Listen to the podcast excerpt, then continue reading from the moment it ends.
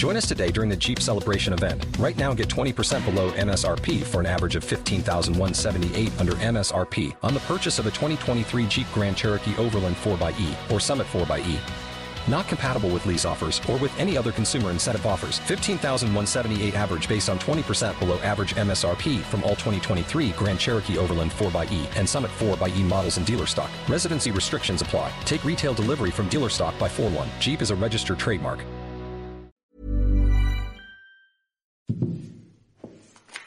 Porter sa voix. Un livre de Stéphane de Freitas. Alors Stéphane, c'est quoi l'éloquence? Je sais pas. Pour moi, l'éloquence, en fait, c'est surtout un effet. C'est pas une science. C'est un mot qui est réservé à un effet. L'éloquence, c'est qu'à un moment donné, une personne est alignée entre ce qu'elle a dans les tripes, dans le cœur, ce qui lui passe par la tête et les mots qu'elle choisit pour le dire.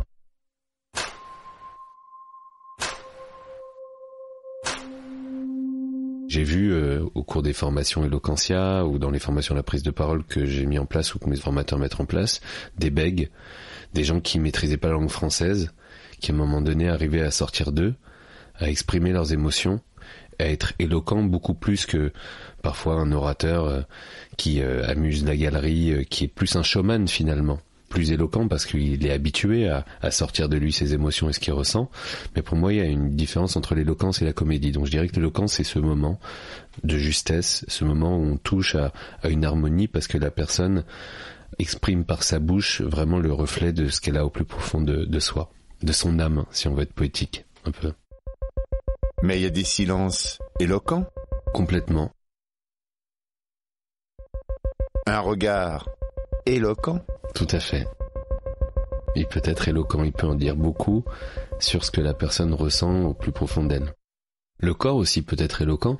Euh, c'est pour ça que quand on forme à la prise de parole, on forme non seulement à la parole en soi, mais aussi euh, au geste, à ce qu'on appelle la ponctuation du discours, c'est-à-dire que quand on forme les jeunes euh, du collège à l'université, on leur apprend que dans un discours, quand ils écrivent une virgule, une virgule, ça peut être l'équivalent de une seconde de pause lorsqu'on le dit, un point deux secondes de pause. Évidemment, on peut accélérer le débit, on peut réduire le débit, on peut l'accélérer, mais le ton neutre, c'est celui-là. Donc, sont éloquents non seulement les mots, mais évidemment aussi euh, les silences et l'expression du corps.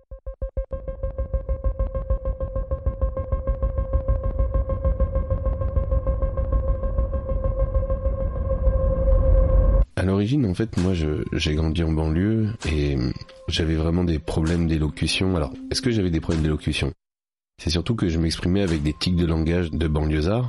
Et lorsque du jour au lendemain, euh, à l'âge de 14 ans et demi, je me suis euh, trouvé euh, en plein milieu de l'ouest parisien, à Porte d'Auteuil, parce que je suis devenu basketteur dans un club professionnel je me suis retrouvé dans un univers où les gens s'exprimaient différemment de, moi en fait. Dans l'Ouest parisien, dans des codes beaucoup plus bourgeois, où qu'on s'exprime euh, avec des expressions en mode comme ah c'est tout, t'as vu, bien, ça va ou quoi, tranquille, si si. Et eh ben ça c'est des tics de langage codifiés qui faisaient que dans le regard des gens, je sentais euh, parfois du mépris, du jugement, on préjugeait de ma sensibilité, de mon intelligence parce que j'avais ce, ce référentiel-là de banlieusard, on va dire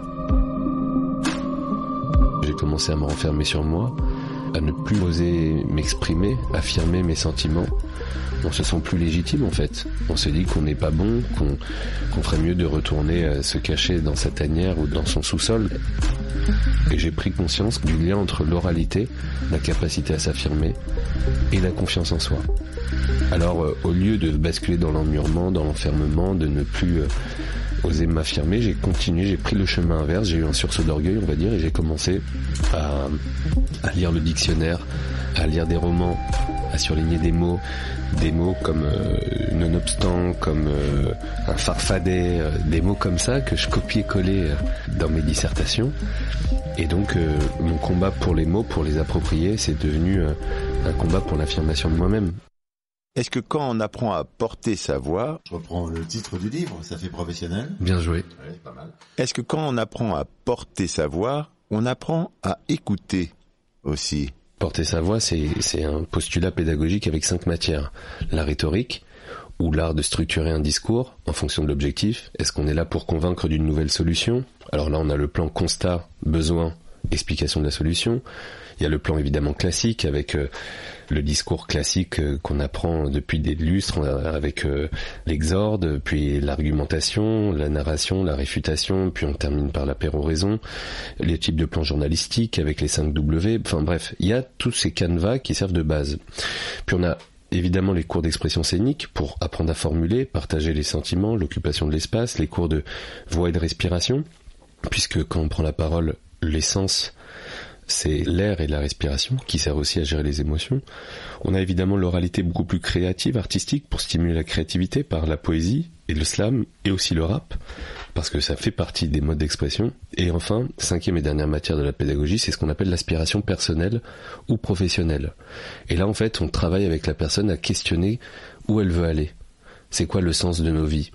Qu'est-ce que tu aimerais faire plus tard? Pourquoi? D'où est-ce que ça te vient? Ce questionnement pour ensuite, pour ceux qui ont fait ce travail d'introspection, notamment pour le public universitaire, les accompagner ensuite dans la formulation, voire de la simulation d'entretien, voire pitcher euh, pour que quelqu'un finance leur projet entrepreneurial. Donc d'aller aussi dans ce, non seulement dans de l'oralité qui consiste à, à le défendre, mais en amont il y a du boulot. C'est ce travail d'introspection. Pour être éloquent et pour être juste, faut d'abord être centré sur soi, comprendre ce qui nous anime, pourquoi, comment on veut le défendre, pourquoi on veut le défendre, et alors ensuite les mots, ils viennent beaucoup plus naturellement, et donc on devient euh, tout de suite plus éloquent. Organiser sa parole, c'est organiser sa vie en fait. Exactement. La prendre en main, paradoxalement aussi, c'est-à-dire se questionner, s'interroger, le formuler, pour ensuite justement euh, pouvoir agir et interagir avec les autres en conséquence.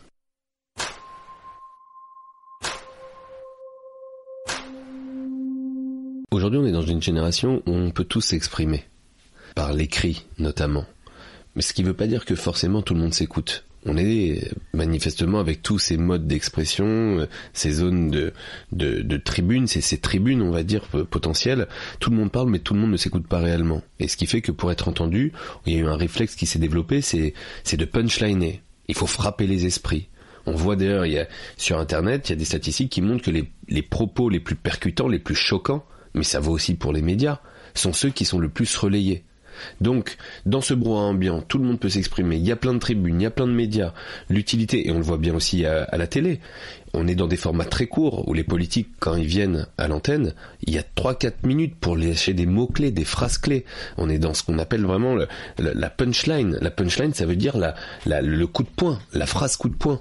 C'est pas par hasard. Et finalement, pour réapprendre à dialoguer dans cette société à voix multiples, pour co-construire, pour avoir des débats constructifs, pour avoir des zones, des arènes, des cercles de débats constructifs et pas uniquement un endroit où il y a un brouhaha ambiant où tout le monde s'écharpe et dès que quelqu'un ne pense pas contre nous, on a le réflexe d'aller contre lui. En fait, à mon sens, il y a une soif générationnelle de retrouver des, des cercles où on peut s'écouter, débattre, échanger, et c'est notre rapport aux autres qui est en jeu. Et moi je dis souvent, avant même de réfléchir aux questions de vivre ensemble, à des notions galvaudées du bien vivre ensemble, etc. De savoir si les solutions sont plus de gauche, de droite, euh, plus libérales ou pas, plus socialistes ou pas. La question c'est comment cette génération qui est métisse et plurielle, où on voit que nos enjeux de société, on le voit avec la crise environnementale, nos vies sont liées les unes aux autres. Quand il y a une crise militaire au Moyen-Orient, quand il y a une crise des réfugiés en Afrique, quand tout ça, nos vies sont liées et nos sociétés sont amenées à être métissées. Et donc, l'enjeu sociétal français qui était celui de comment on redialogue, et on l'a bien vu avec la crise sur la liberté d'expression. La crise sur la liberté d'expression qui a commencé il y a 15 ans, 20 ans avec la première alerte sur Charlie, les tensions sur les caricatures, là les attentats, c'est bien la preuve qu'à un moment on ne pouvait plus se parler. Alors si on n'apprend pas évidemment à structurer un discours, sa propre parole, à être centré, on n'est pas bien dans ses pompes. Et si on n'est pas bien dans ses pompes, notre rapport aux autres, il est forcément compliqué.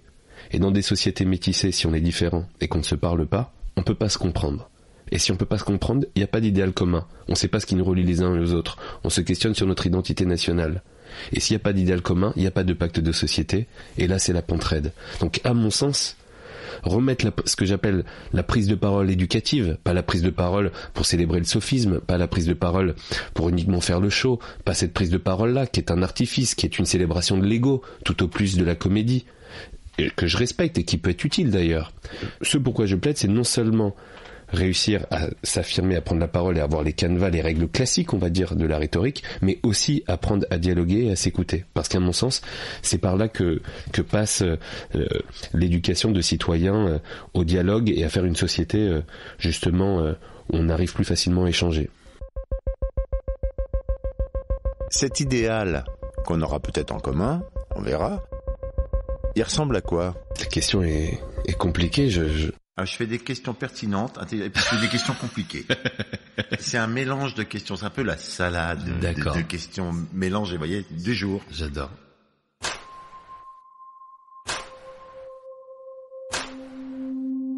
Moi, je suis habité par la question de la crise environnementale. Alors, je sais que la notion est à la mode, mais on est quand même en train de faire cramer notre maison. Et on y va on est en train de se dire mais à quel moment en fait on se réveille? Qui peut mettre le pied sur le frein?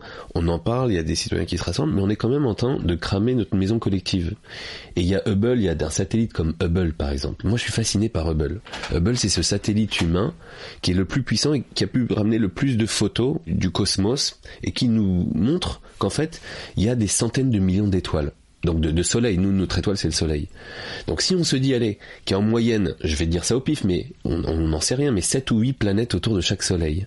Ça fait potentiellement, à notre connaissance, quoi, la, connaissance de Hubble, ça fait potentiellement 700, 800 millions, je sais pas, je sais pas dire les chiffres exacts, mais de planètes. Finalement, cette Terre, c'est notre maison commune. Dans l'infiniment euh, petit ou dans l'infiniment grand, enfin si on se situe, la Terre, c'est notre maison collective. Et à mon sens, pour pouvoir la préserver, pour pouvoir vivre mieux, pour pouvoir mieux s'entendre, parce que c'est notre maison commune, il est fondamental d'apprendre à dialoguer malgré nos différences, parce que nos vies sont liées. Et, je trouve que cette conscience planétaire, Peut-être qu'avec d'ailleurs la conquête de Mars, je sais qu'on là, on est parti très loin, on va très loin, mais avec la conquête de Mars, peut-être qu'on va commencer à prendre conscience qu'en fait, ce monde c'est notre maison collective et se taper dessus pour des questions de religion et se taper dessus parce que au-delà de cette frontière, il faut appliquer telle taxe, quitte à faire de la concurrence à d'autres États, etc. Que tout ça, au fond, est une absurdité. Donc je sais que de réussir à dialoguer pour trouver nos points communs, pour définir une société où les intérêts sont mutuels, je pense que ça va être une thématique qui va émerger de plus en plus. Cette nécessité donc de réapprendre à dialoguer malgré nos différences, parce qu'en fait, nos vies sont beaucoup plus liées qu'on ne le pense.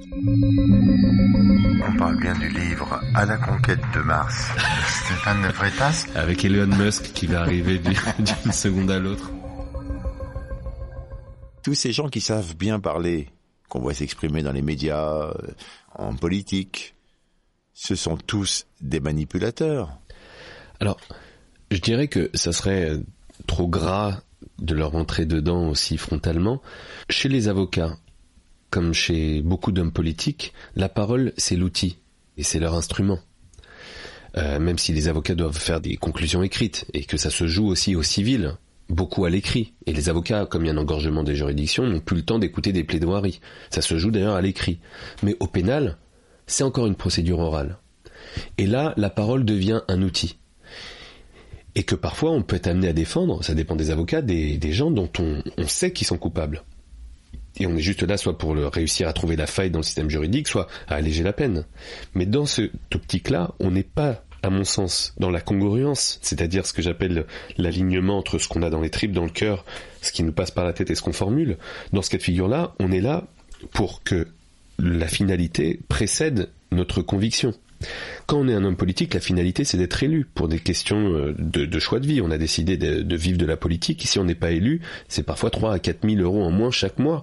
Et donc l'objectif c'est de faire carrière. C'est de donc la parole un objectif très concret qui peut se décorréler. Et par exemple, dans un discours de campagne, on fait des alliances. Donc dans ce qu'on défend, il y a peut-être des choses où on fait des concessions pour faire plaisir à nos alliés. Et c'est peut-être pas autant aligné avec nos convictions. Donc l'éloquence politique, l'éloquence juridique, dans ce cas de figure-là, elle n'est pas dans la congruence et dans, l'éloquence au, sens que je plaide dans la prise de parole éducative. moi, je ne réserverais pas d'ailleurs le terme éloquence à ça. Je dirais qu'on est plutôt dans le jeu. On est beaucoup plus dans l'artifice, peut-être même dans la comédie, quand on est décalé par rapport à nos convictions. Et donc, un bon comédien peut jouer un rôle qui est éloquent, il peut nous toucher, son texte peut nous toucher parce qu'il le récite bien. Donc il y a évidemment une justesse qui se passe à ce moment-là, mais on est peut-être beaucoup plus dans le jeu. Mais attention quand même, pour ne pas être radical, c'est qu'il y a des moments d'éloquence, au sens pour lequel je milite, dans l'éloquence politique aussi. Quand Martin Luther King, quand euh, André Malraux faisait ses discours sur la culture, on sentait que les convictions étaient vraiment alignées avec le propos. Et il y a des moments d'éloquence pure dans la vie politique. À un moment donné, quand un candidat participe à une, élection présidentielle, ça fait 20 ans peut-être qu'il charbonne. Il a quand même des convictions pour être arrivé là. On n'y arrive pas d'ailleurs sans conviction. Il y a évidemment, il y a, il y a le champ lexical de la promesse, il faut séduire mais dedans il y a des moments qui touchent au juste et on sent que la personne l'habite. Et après c'est la vie politique qui l'oblige à s'en séparer. Et pareil dans la vie des, avocats, combien d'avocats? Moi j'ai fait des études de droit et j'allais aussi euh, écouter les assises. Combien d'avocats et j'ai des amis avocats qui quand ils ont un client dont ils savent soit qu'il a peut-être un peu déconné sur ce coup-là, mais que c'est pas un mauvais bougre, ou qui savent parfois même que leur client est innocent. Ils en ont la conviction au plus profond de leur chair. Alors là, ils rentrent dans l'arène et on le sent et eux-mêmes le disent. Là, les mots, ils viennent tout seuls. On a bossé le dossier, il y a une injustice qui est sur le point d'être commise. Ils vont au charbon. Et là, ça se sent.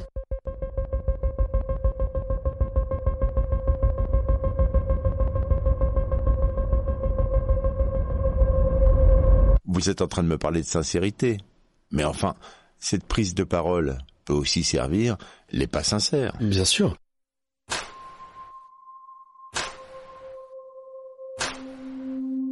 Bien sûr. Pourquoi est-ce que je parle de sincérité Pour deux choses? À mon sens, l'école doit être une école où on apprend non seulement le savoir, mais aussi le savoir-être. Donc, cette notion de éveiller à l'empathie, à l'écoute, à cette oralité-là, à cette éloquence dans la prise de parole éducative, c'est un enjeu éducatif et dans ce sens, il faut une certaine moralité et ne pas faire une école de sophistes, du sophisme entendu au mauvais sens du terme du sophisme. Ça doit pas ça être la finalité.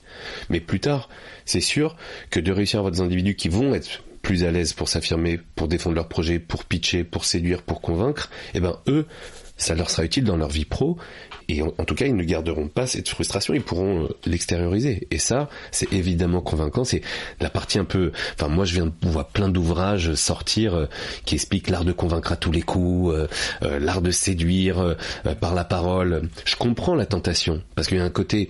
Et évidemment que dans nos cours, on aborde toutes ces règles. Au demeurant, il y en a pas 107 000. Il y en a quelques-unes et c'est important de les connaître. Mais il y a quelque chose qui derrière relève d'une part de l'inné. Il y a des gamins qui ont le vocable mais qui n'osent pas s'exprimer. Il y a des gamins qui n'ont pas le vocable mais qui vont y aller, qui vont se lancer et ça va venir. Il y a des showman, il y a d'autres qui sont inhibés. Il y a une, part d'inné. La prise de parole éducative peut permettre de le bosser, mais ce qu'on dit à minima pour ceux, et c'est notamment à l'endroit de ceux, parce qu'il y en a beaucoup, et c'est peut-être la majorité des gens qui n'osent pas prendre la parole et qui sont inhibés, qui se pensent pas légitimes. C'est la majorité des gens.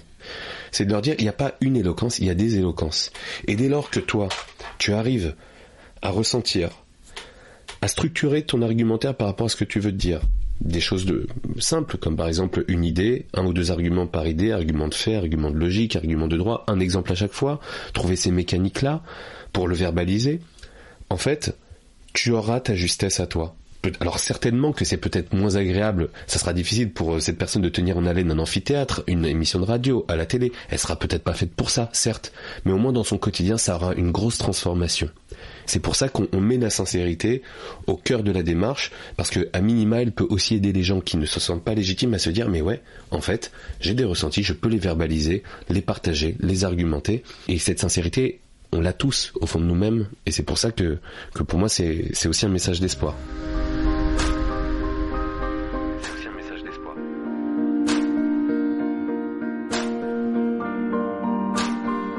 Qu'est-ce que vous souhaitez avec ce livre?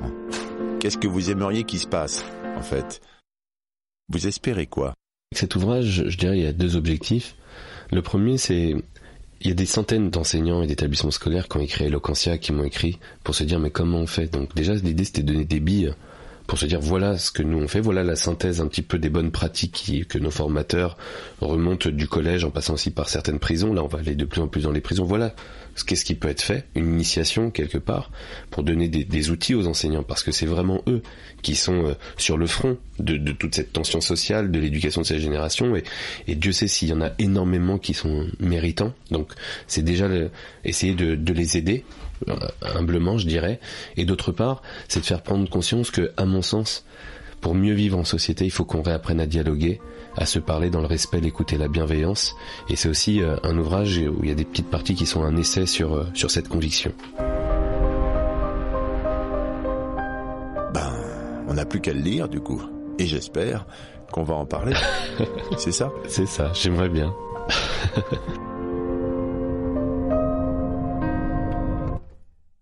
C'était Porter sa voix, un livre de Stéphane de Freitas. Merci Stéphane. Merci à vous aux éditions Le Robert, un podcast du Poste Général.